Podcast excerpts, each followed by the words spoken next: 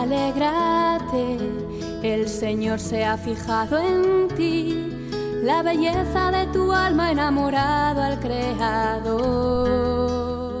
Dentro de la sección A Jesús por María comienza Ahí tienes a tu madre. Espíritu desciende hoy y la gracia se derrama. hasta Un programa dirigido por el padre Ángel Antonio Alonso.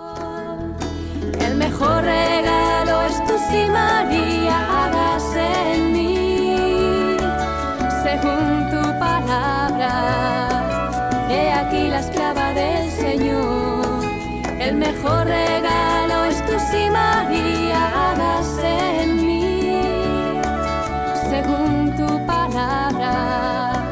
He aquí la esclava del Señor. Hola, en estos momentos comienza el programa titulado Ahí tienes a tu madre, un programa que quiere dar a conocer el misterio del corazón de María desde el misterio del corazón de Cristo y de su Iglesia. Contemplamos a María junto al discípulo amado, junto a Juan, que permaneció en la cruz y fue dado a María como su madre, y a María le fue dado a Juan como a su propio hijo, y éste le recibió en su casa entre sus cosas. Nosotros también, como ese discípulo amado, queremos recibir a la Santísima Virgen en nuestra casa, en nuestro hogar, en nuestra vocación, entre nuestras cosas, para así contemplar con los ojos de María el misterio del corazón de Cristo.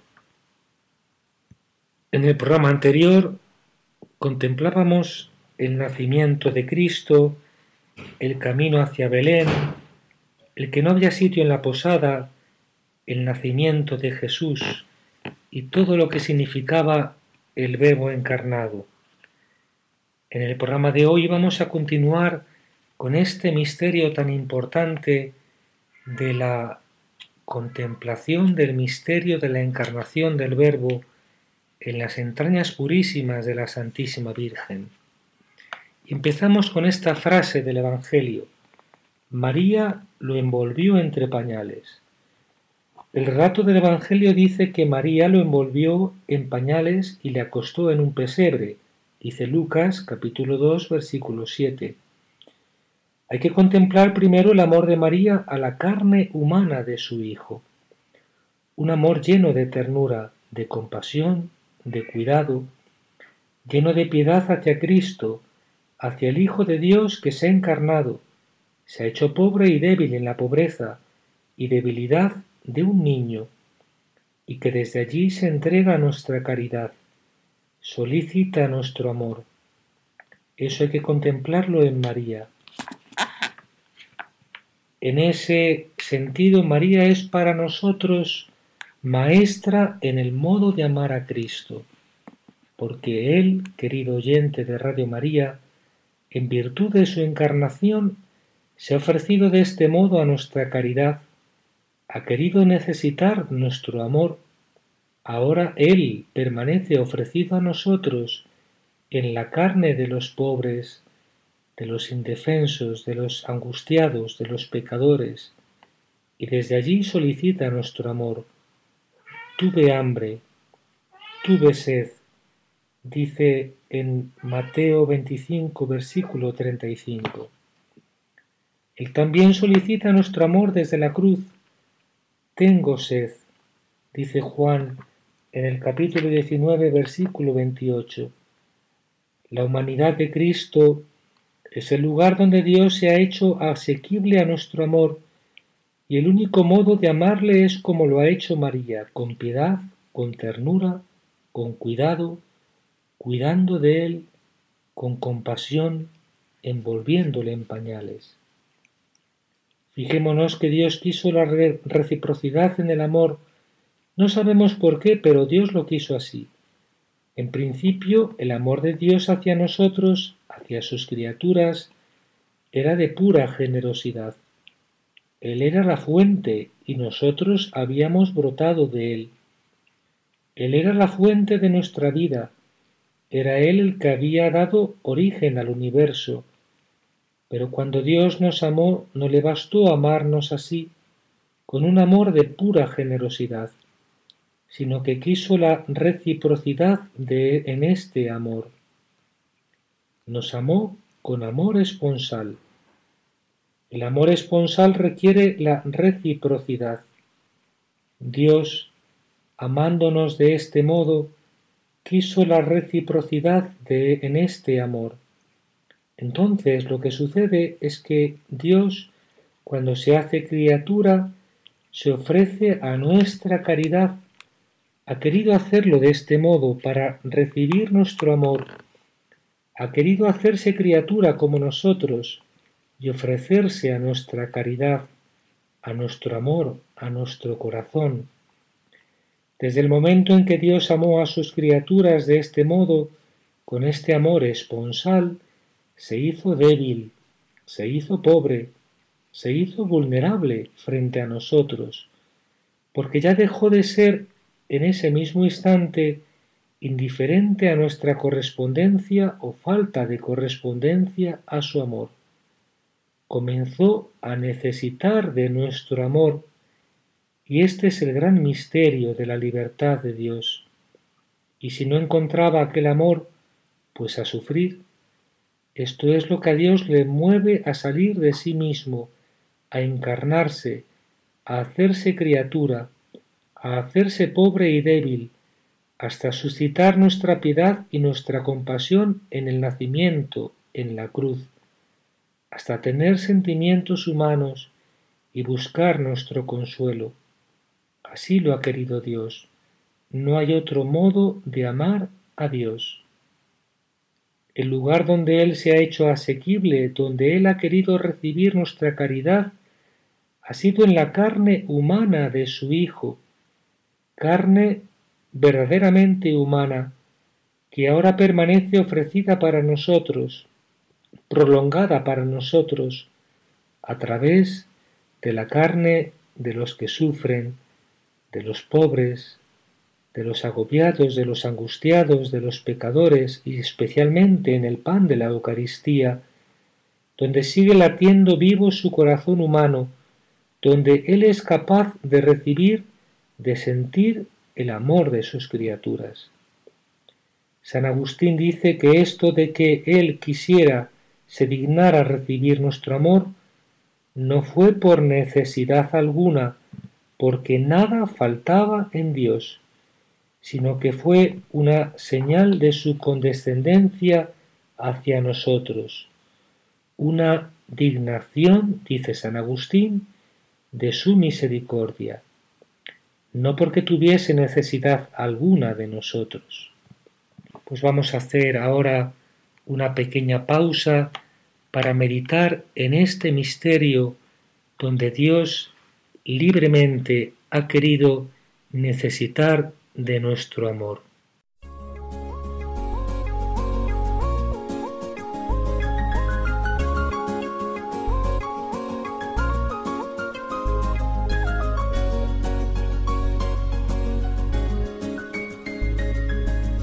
¿Cuántas cosas puede el alma resguardar con tanto anhelo? y volverlas todas realidad. Con un toque de tus manos das amor, fuerza y consuelo y pones al mundo a girar. ¿Cuánto se ha escrito de ti? ¿Cuántas palabras faltarán para completar la historia? Hoy que tus manos serán caricias, será una historia, será que eres mujer la fuerza que trasciende al mundo, eres mujer, misterio de la eternidad, eres mujer y eres única, amor sobre la tierra, eres fuego, eres calor y amistad. Eres mujer, la fuerza que trasciende al mundo. Eres mujer, misterio de la eternidad. Eres mujer y eres única, amor sobre la tierra. Eres fuego, eres calor y amistad.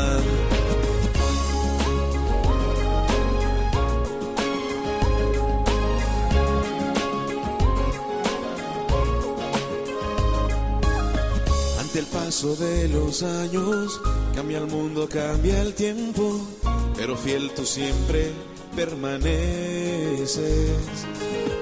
Aunque fácil no ha sido, la injusticia te ha herido y hoy te canta un hombre agradecido. ¿Cuánto se ha escrito de ti? ¿Cuántas palabras faltarán para completar la historia? Hoy que dibujan tus manos serán caricias, será una historia, será que eres mujer la fuerza que trasciende al mundo. Eres mujer, misterio de la eternidad.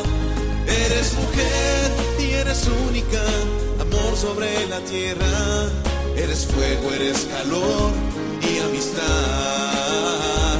Eres mujer, la fuerza que trasciende al mundo. Eres mujer, misterio de la eternidad. Eres mujer y eres única, amor sobre la tierra. Eres fuego, eres calor y amistad. Eres mujer, la fuerza que trasciende al mundo. Eres mujer, misterio de la eternidad.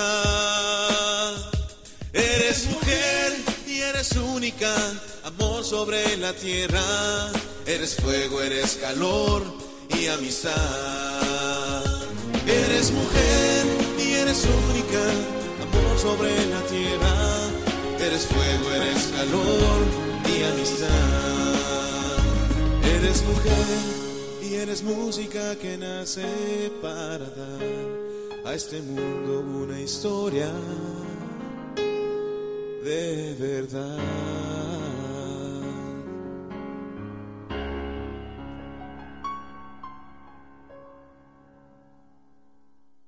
Estás escuchando, querido oyente, el programa de Radio María Ahí tienes a tu madre. Si quieres contactar con nosotros para hacer alguna pregunta, dejar algún comentario, puedes hacerlo en el correo siguiente. Ahí tienes a tu madre arroba radiomaria.es. Te lo repito, ahí tienes a tu madre arroba radiomaria.es. Y dice el Evangelio, y le acostó en un pesebre.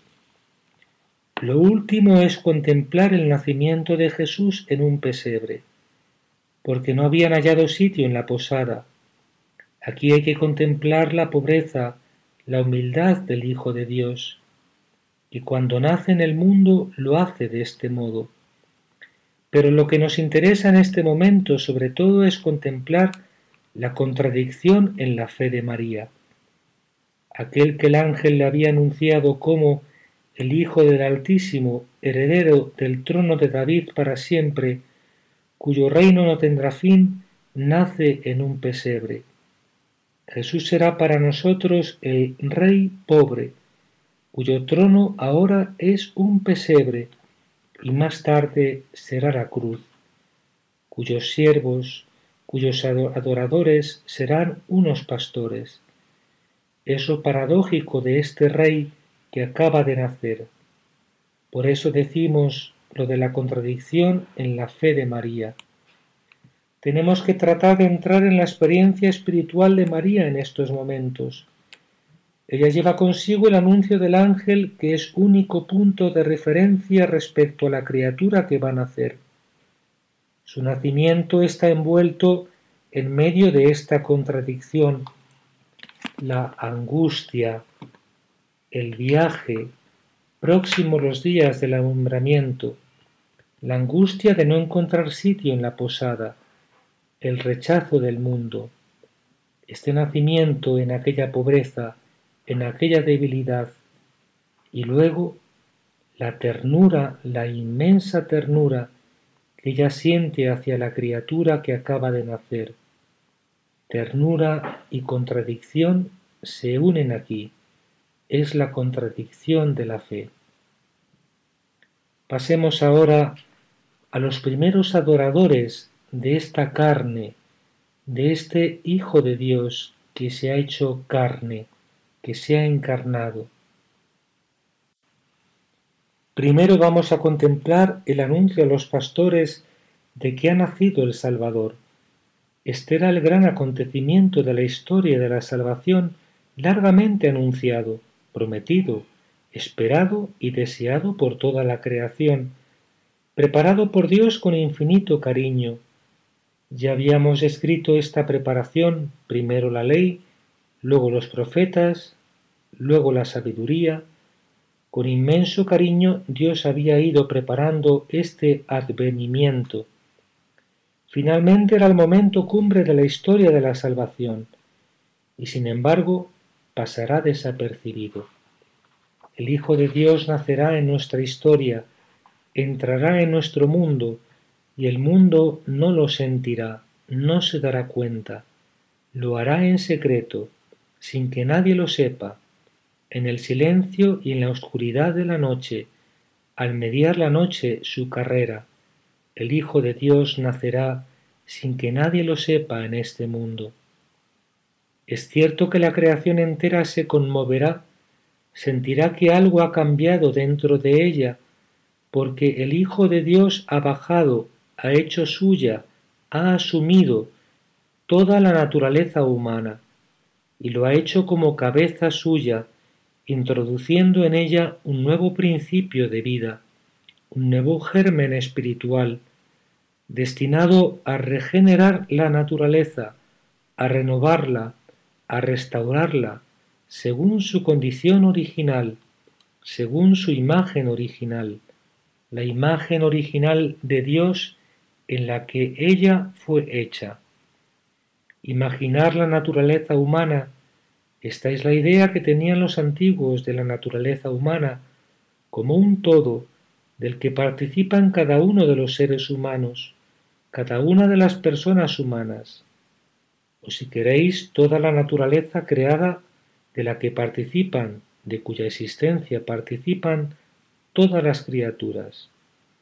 Pues el Hijo de Dios viene a hacerse criatura como los demás, pero es una criatura radicalmente distinta, lleva en sí un germen instinto, entonces se encarna como cabeza de una nueva creación.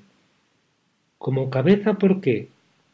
Porque para los antiguos la cabeza era el principio y la fuente de la vida del cuerpo, la fuente de la vida y de la nutrición del cuerpo, y también era la fuente de la unidad, de la armonía, de la coherencia del cuerpo.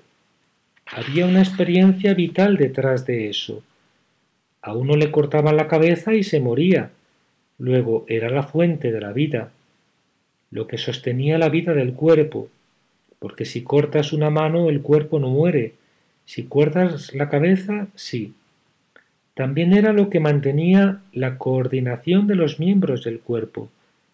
Cuando el que se encarna lo hace como cabeza de una nueva creación.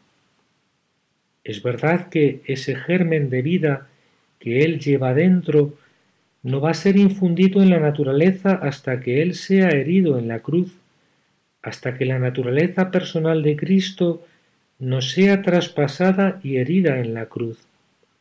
Entonces brotará el agua viva que renovará el universo.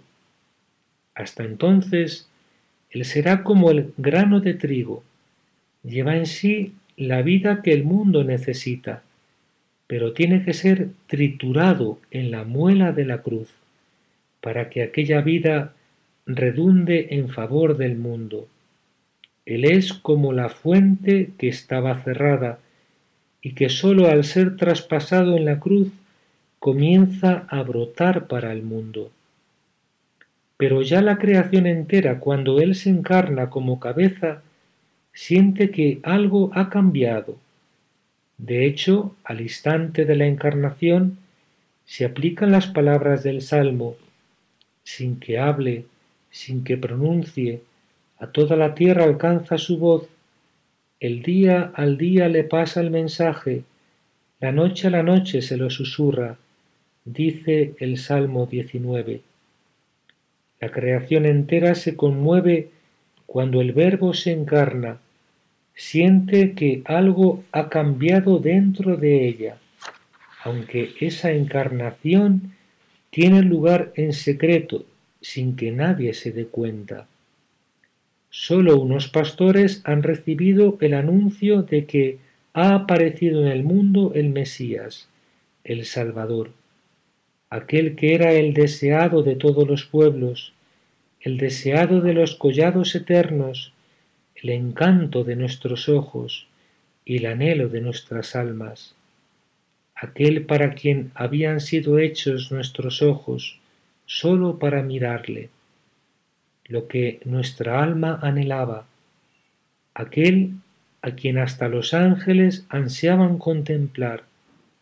Dice el apóstol San Pedro que era deseado de cielos y tierra, y hasta los ángeles habían deseado contemplar. Primera carta de Pedro, capítulo 1, versículo 12. Contemplar esta humanidad maravillosa del Hijo de Dios sólo unos pastores reciben el anuncio de que Él ha aparecido en el mundo. ¿Por qué sólo estos pastores? Porque sólo ellos reunían las condiciones necesarias para poder acoger aquel anuncio, para poder acoger al Mesías en sus corazones. ¿Cuáles eran aquellas condiciones? La primera, la pobreza de sus vidas, la pobreza de sus almas. Otra, el amor, el deseo que sentían del esposo. El Evangelio dice que estos pastores dormían al raso y pasaban la noche velando por turnos. Lucas capítulo 2, versículo 8. Dormían al raso. Estas palabras siempre me han impresionado. Siempre preguntaba a Dios ¿por qué me dices eso? Dormían al raso, es decir, no tienen casa ni hogar, sin consuelo, sin afecto, ni calor humano alguno en este mundo. Para mí estas palabras hablan de la pobreza que, expresan que cuanto más pobre es un hombre, tanto más capaz es de acoger la salvación de parte de Dios. Cuanto más pobre, cuanto más necesitado, cuanto más vacío y sin consuelo se siente en este mundo, tanto más necesitado se siente de Dios, tanto más su esperanza está puesta en el cielo, no en nada humano, no en la tierra ni en sí mismo, y por tanto, tanto más capaz es de Dios. Luego dice que velaban por turnos durante la noche. El hecho de velar expresa el amor de sus almas. Necesitaban el Mesías, al Salvador, y su alma estaba en vela por el hambre y la sed que sentían de él, por el deseo que sentían de él, por el amor que sentían por él. ¿El amor por qué? Respecto de Jesús se mezclan estas dos cosas el amor porque era el esposo de sus almas, para el cual habían sido hechos, al que anhelaba secretamente su corazón y al que deseaba también secretamente su alma. A veces, sin saberlo, el alma de los hombres anhela a Cristo. También por el hambre y la sed que tenían de Él, por la necesidad de Él, porque Él era su Salvador el único que podía colmar su necesidad, la necesidad que tenían de salvación. Pues hagamos ahora una segunda pausa para contemplar este gran misterio, el misterio que ha sido revelado a estos pastores, a este, esta gente tan sencilla, a ti y a mí, que anhelamos que el Verbo se encarne para adorarlo desde el corazón de María.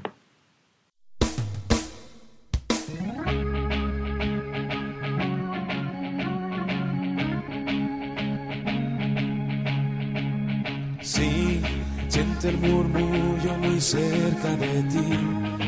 Un ángel llegando para recibir todas tus oraciones y llevarlas al cielo. Así abre el corazón y comienza a alabar el gozo del cielo todo sobre el altar. Hay un ángel llegando y bendición en sus manos.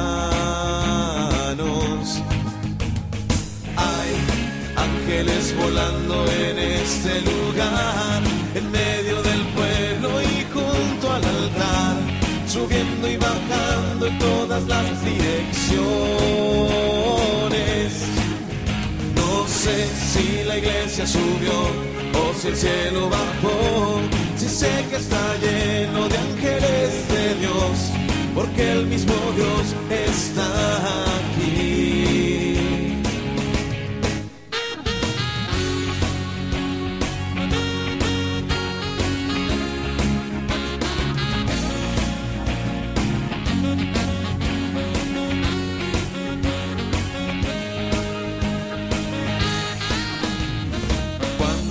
Los ángeles pasan, la iglesia se alegra, ella canta, ella llora, ella ríe y congrega, enfrenta temores, disipa el mal. Siente la brisa del vuelo de tu ángel ahora. Confía hermano, pues esta es tu hora.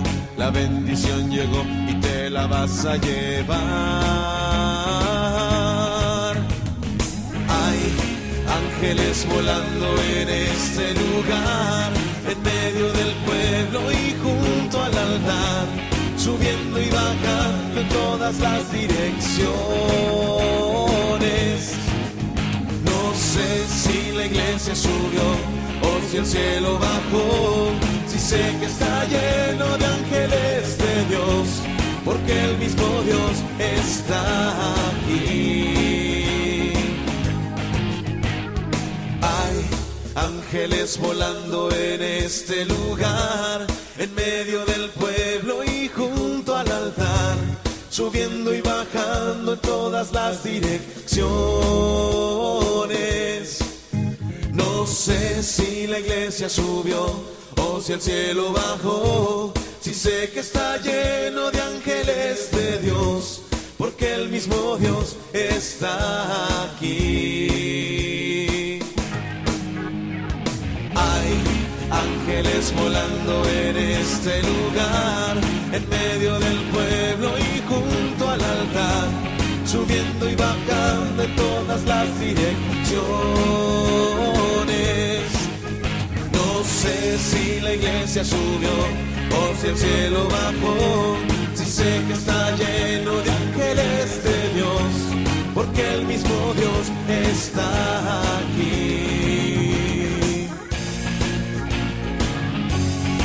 El mismo Dios está aquí. Porque el mismo Dios está aquí.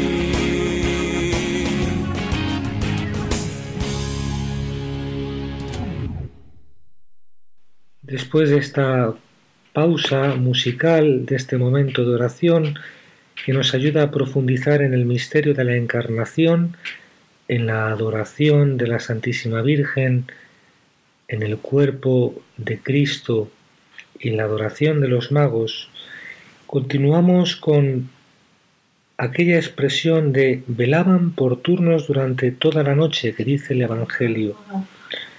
No basta un hombre solo para velar y tratar de acoger así al Mesías, al don de Dios, sino que nos necesitamos unos a otros. Nos necesitamos en la iglesia unos a otros para velar, para estar siempre en vela, atentos con nuestra mirada al Señor, para poder acoger la salvación de parte de Él.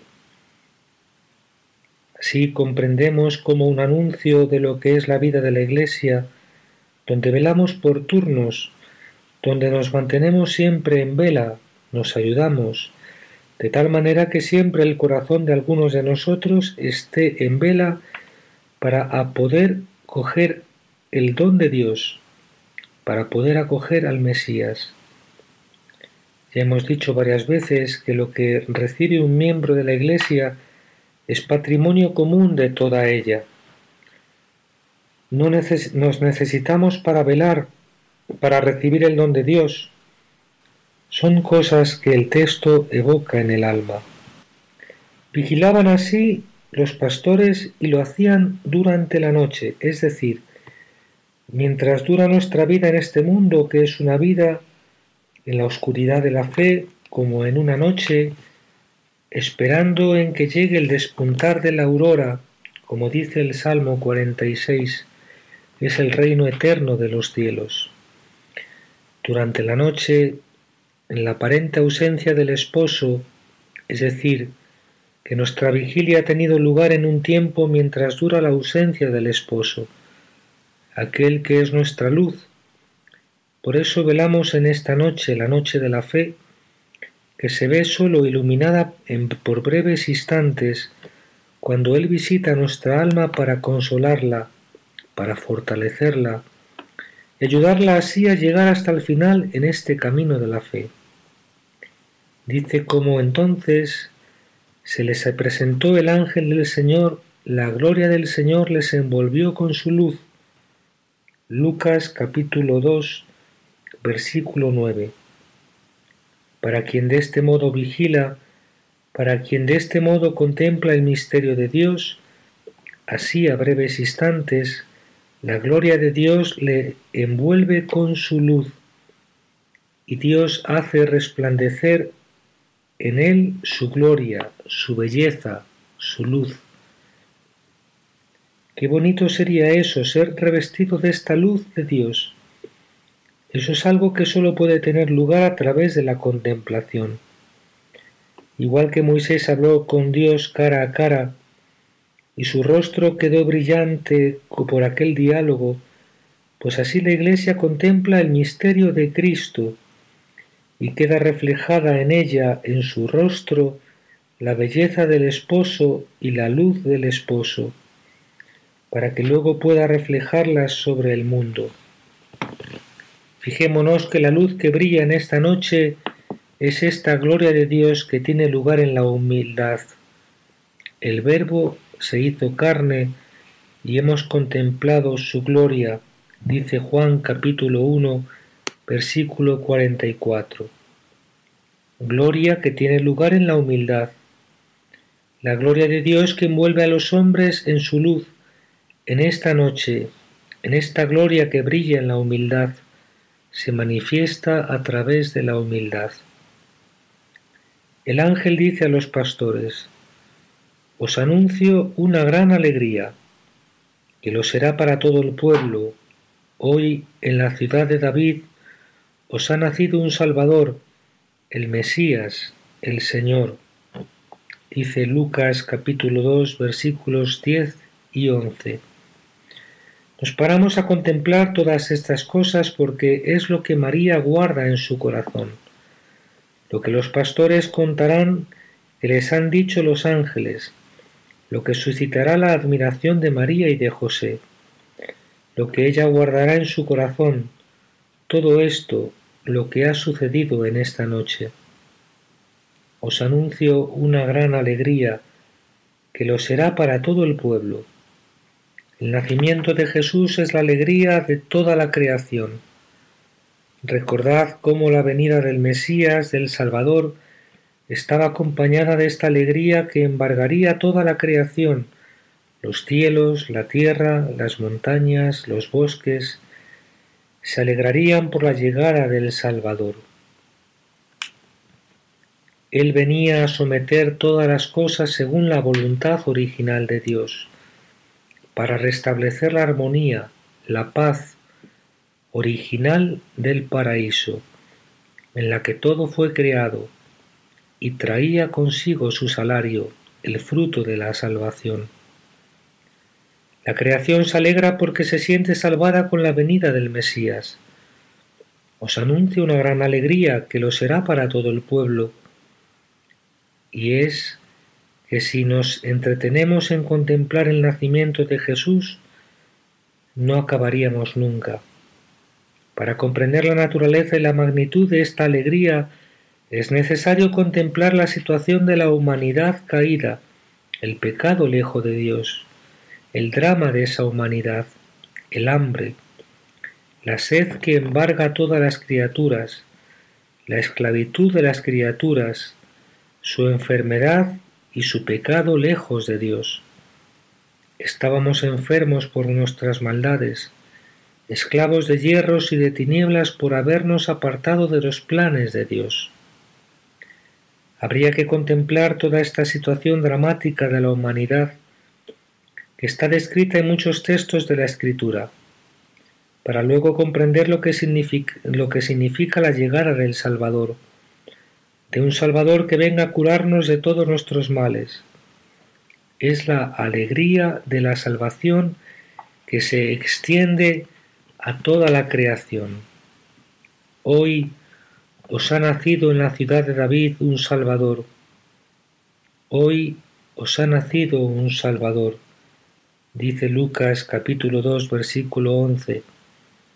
Estas palabras del Evangelio atraviesan los siglos, la historia humana, y continúan siendo como un eterno presente en la historia humana, en la vida de la Iglesia. Cada día, en cada instante de la historia de la salvación, la Iglesia escucha esta palabra de los ángeles, hoy os ha nacido un Salvador. La gracia que trajo al mundo el nacimiento de Jesús es una gracia que continúa permanentemente ofrecida a la vida de la Iglesia. Lo que para los hombres tiene lugar en el tiempo, para Dios es como un eterno presente, como una obra consumada en Dios. Esta gracia que el nacimiento de Jesús trajo al mundo continúa permanentemente ofrecida a la Iglesia. Entonces podemos escuchar esta palabra de los ángeles. Hoy os ha nacido un Salvador. Viene de parte de Dios como Salvador no para condenar, sino para salvar el mundo. Estas palabras de los ángeles recuerdan una profecía del profeta Isaías. Un niño nos ha nacido, un hijo nos ha sido dado, lleva el principado sobre su hombro, y su nombre maravilla de consejero, Dios fuerte, Padre perpetuo, príncipe de la paz. Dice Isaías capítulo 9 versículos 5 y 6. Un niño nos ha nacido, un hijo nos ha sido dado, es decir, ha nacido de nuestra misma carne y sangre, nos ha sido dado, ofrecido a nuestra caridad. Lleva a hombros el principado. Ahí los padres de la Iglesia reconocerán la cruz de Jesús, que representa la humanidad entera pecadora que Él ha tomado sobre sí y que había de regenerar en la cruz por medio de la cruz y de recibirla de nuevo en herencia de parte de Dios Padre como herencia eterna de parte de Dios. Él la toma sobre sí, la hace morir consigo el pecado, la resucita de nuevo a la vida para Dios y en su resurrección la recibe de Dios Padre como herencia eterna. Yo te daré en herencia las naciones, en posesión los confines de la tierra, dice el Salmo segundo. Un niño que lleva a hombros el principado, que ha tomado sobre sí la humanidad pecadora. Los nombres de este niño expresan lo que Él es para nosotros, Padre perpetuo, porque Él sería para nosotros como el Padre de una nueva humanidad la Iglesia es su descendencia eterna, la nueva humanidad que ha sido reengendrada, renacida por obra del Espíritu, es como el germen que Él ha derramado sobre el mundo desde la cruz. Maravilla de consejero, porque Él es quien nos ha enseñado a vivir para llegar hasta Dios, y nos enseña prudencia, lo que hemos de hacer en cada instante, y príncipe de la paz, porque Él ha traído una paz sin límites a la tierra, ha dilatado su principado como una paz sin límites, porque donde Él reina, donde todo está sometido a su voluntad, hay una paz sin límites que nada ni nadie puede arrebatar jamás, una paz que supera todo juicio, que el mundo, con todas sus tribulaciones, amenazas, luchas y persecuciones, ni el mundo ni el diablo es capaz de arrebatar esa paz a nadie cuando Él reina. La paz del reinado se estableció por medio de la cruz, y cuando Él con la cruz toca la vida, la muerte, todo lo que no es Dios, y establece su reinado, hay una paz sin límites que ya nadie puede borrar. Hagamos ahora una pausa para seguir contemplando este misterio de este Verbo encarnado, el príncipe de la paz, la maravilla de consejero, el que lleva a hombros el principado.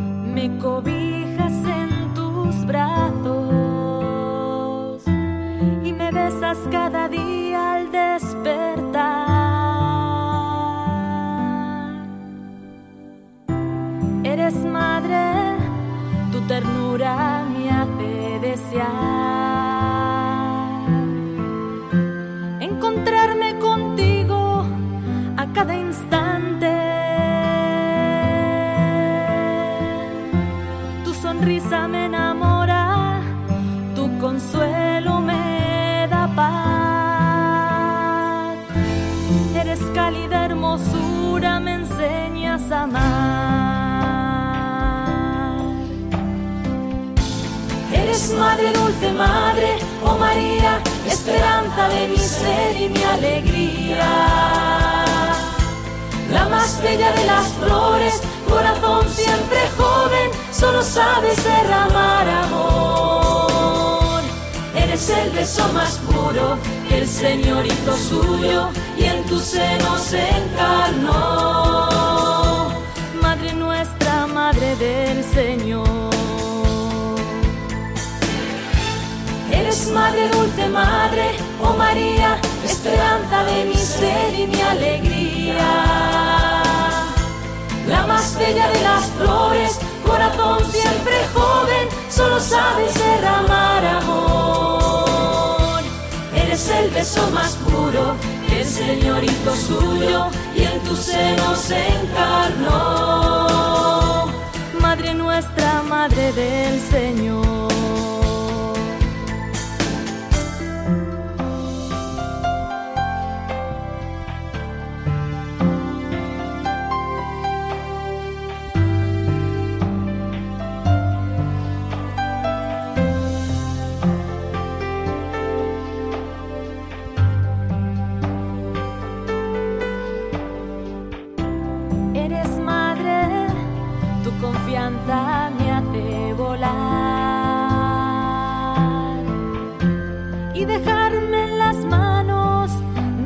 Padre amado. Con el sí tan generoso que tú a Dios supiste dar. Hoy me animas a imitarte y confiar. Eres madre, dulce madre, oh María, esperanza de mi ser y mi alegría. La más bella de las flores, corazón siempre joven, solo sabes derramar amor. Eres el beso más puro que el Señor hizo suyo y en tu seno se encarnó. Madre nuestra, Madre del Señor.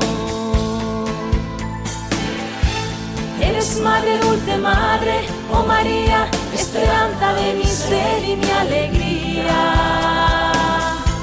La más bella de las flores, corazón siempre joven, solo sabes derramar amor. Eres el beso más puro que el Señor hizo suyo y en tu seno se encarnó. Madre nuestra, Madre del Señor.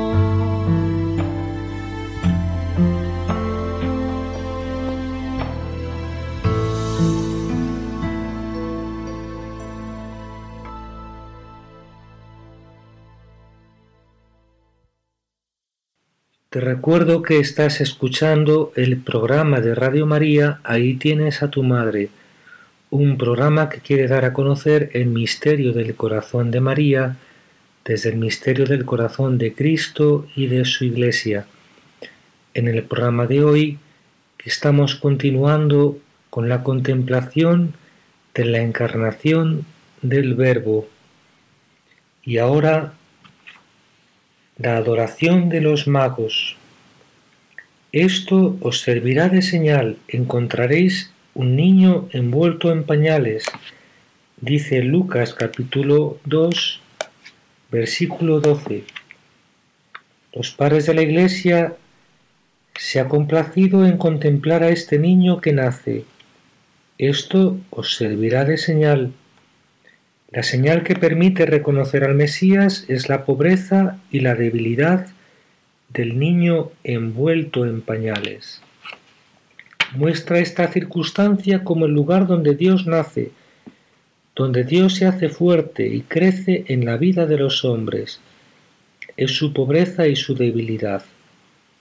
Pobreza y debilidad que son en el fondo el don más precioso que hemos recibido de Dios porque es el lugar donde nuestra naturaleza se abre al don de la gracia de Dios. Este nacimiento de Jesús en la pobreza y en la debilidad ha cambiado nuestra mirada, ha cambiado el sentido de todo lo que antes nos hacía sufrir, ha convertido lo que era el valle de nuestra desgracia, lo ha convertido en puerta de esperanza, porque es allí donde Dios se hace fuerte. De lo que era nuestra ruina, Él ha hecho nuestra salvación. Donde abundó el pecado, dice San Pablo, sobreabundó la gracia. Lo dice en Romanos capítulo 5, versículo 20. Es este contraste que tienen las cosas de Dios. Los padres de la Iglesia se han complacido en contemplar esta criatura que nace y contemplar en ella el contraste entre su grandeza y su pequeñez, entre su pobreza y su riqueza. Aquel que yace entre pajas es el mismo que contiene el universo, el que es amamantado por los pechos de su madre. Es el mismo que es el pastor de los ángeles y de los hombres la criatura que acaba de nacer es aquel que creó el mundo, que sostiene la existencia con su palabra todopoderosa. No podían contenerlo los cielos y la tierra. El universo entero no podía contenerlo y sin embargo ahora ha entrado en el seno de una virgen.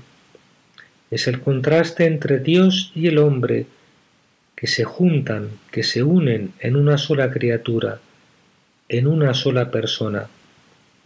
Aquel que era nuestra meta, hacia el cual caminábamos y tendíamos, se ha hecho también camino para nosotros para llegar a la meta. Eso era muy bonito, Él era nuestra meta, pero era inalcanzable para nosotros. El pecado nos había separado de aquella meta. El hombre no podía alcanzar a Dios por sí mismo, por sus propias fuerzas. Había quedado abandonado a sí mismo al separarse de Dios por el pecado y abocado a su propia perdición. Entonces el que era nuestra meta vino hasta nosotros y se hizo camino para nosotros a fin de que pudiéramos llegar hasta Dios. Hacia Él vamos y por medio de Él vamos. Él es la verdad y la vida en cuanto Dios, hacia la que nos dirigimos, porque ahora tenemos un conocimiento parcial de la verdad y participamos de manera parcial de su vida. La luz, la verdad, la conoceremos en plenitud veremos a Dios, le reconoceremos como somos, como somos conocidos en el reino eterno de los cielos. La plenitud de esta vida eterna la recibiremos allí en el reino eterno. Él es la verdad y la vida en cuanto meta, en cuanto Dios al que nos dirigimos.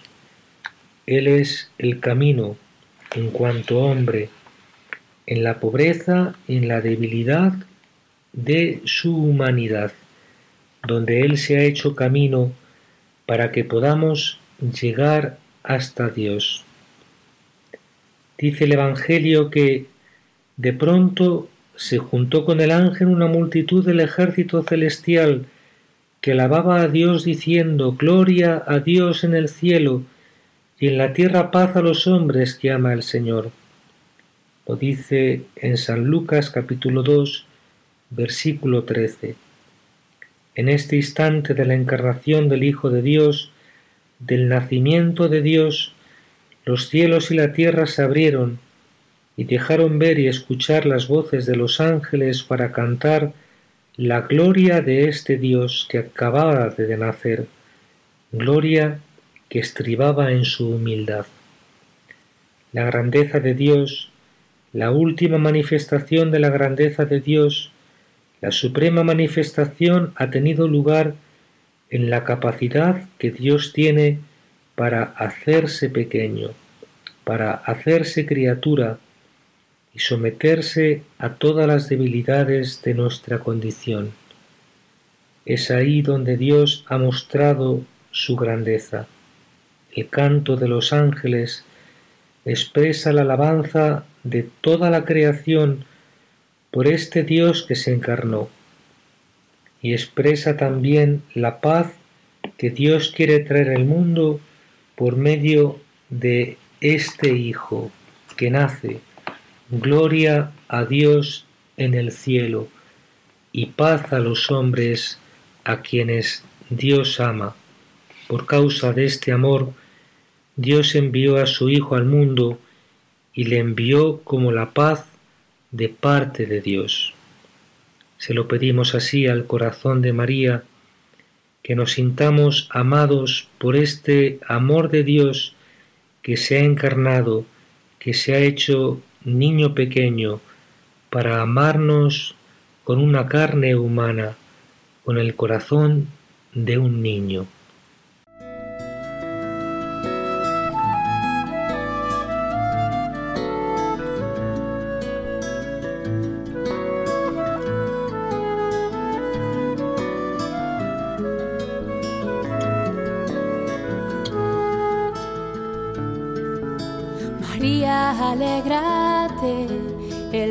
Señor se ha fijado en ti, la belleza de tu alma enamorado al Creador.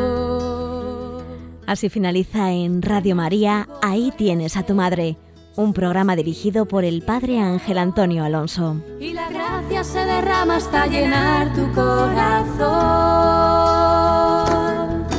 El mejor regalo es tu sí, María